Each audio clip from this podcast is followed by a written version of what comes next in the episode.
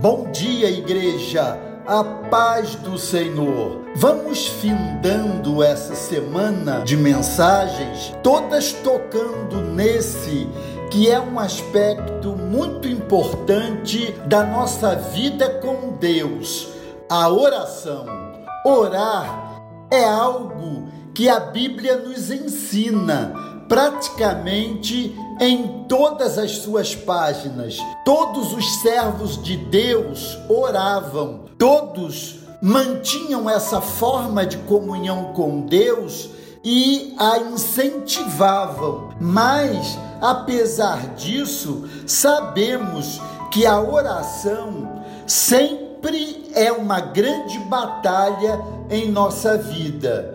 Isso porque a nossa natureza humana e os inimigos da nossa alma, o diabo, o mundo e nós mesmos, a nossa carne, sempre se levantam quando estamos decididos a ter uma maior comunhão com Deus. Vemos isso de forma prática nas dificuldades que temos para orar. Muitas pessoas sentem sono, desânimo e passam o dia tão cheias de pressa, tão ocupadas, que acabam não orando. Mas será que pode haver uma solução prática para esse problema, o meu propósito hoje é tornar essa palavra mais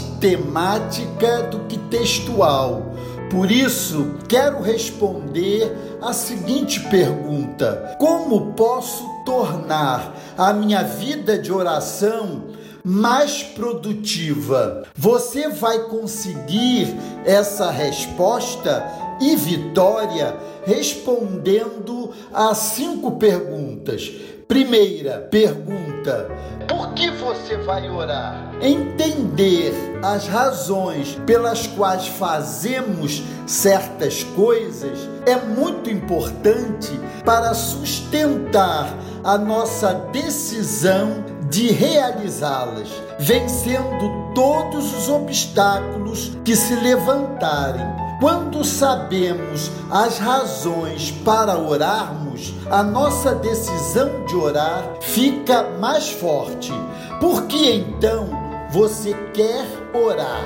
Tente responder para você mesmo essa pergunta. Algumas respostas podem ser: porque é importante, porque existem motivos para interceder, porque confio no poder de Deus, porque sei que Deus ouve, porque preciso de mais comunhão com o Pai, porque preciso me fortalecer espiritualmente, etc. Então, considere as suas próprias razões para falar com o seu Deus. Segunda pergunta: quando você vai orar? Qualquer atividade nossa somente se dá dentro do nosso espaço-tempo, quando esperamos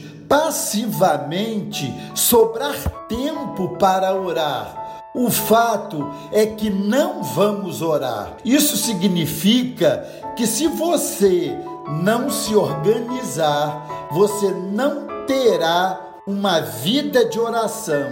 Pode ter certeza disso. Sendo assim, pare agora por um instante e escreva em um papel quando você irá orar. Antes de ir trabalhar, na hora do almoço, no final do dia, você precisa definir quando fará isso. E feito isso, se programe nessa direção. Terceira pergunta: você vai orar. Se você tem tido dificuldades na sua vida de oração, não adianta achar que do dia para a noite você vai separar uma hora inteira para orar. Isso não vai acontecer. Então, separe um tempo realista. Que tal por exemplo, separar as suas orações do dia em três períodos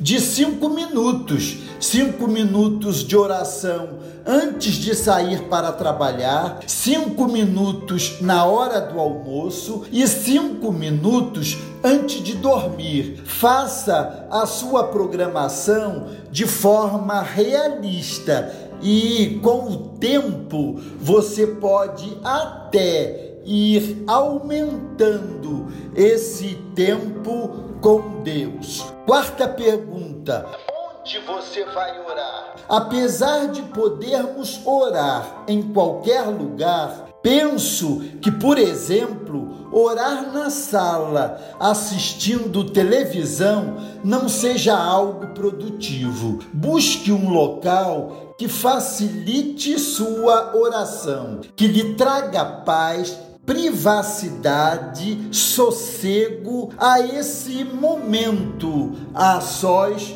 com o seu Deus. E quinta e última pergunta: pelo que você vai orar? Pensar em como você vai orar é algo muito importante também. É muito comum separarmos um tempo de oração e quando chega na hora de orar, ficamos com a mente voando, pensando em mil coisas e quando percebemos, acabou o tempo da oração e de fato não oramos.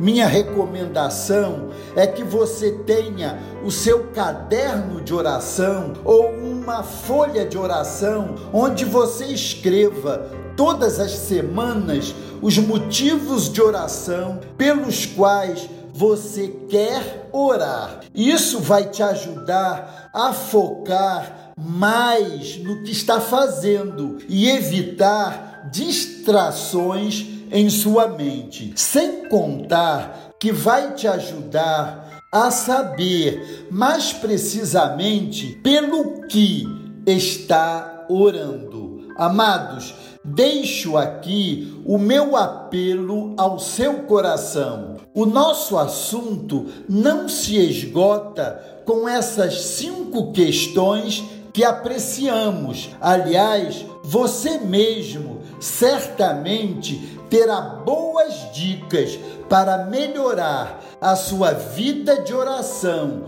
e comunhão com o seu Deus. Deus o abençoe.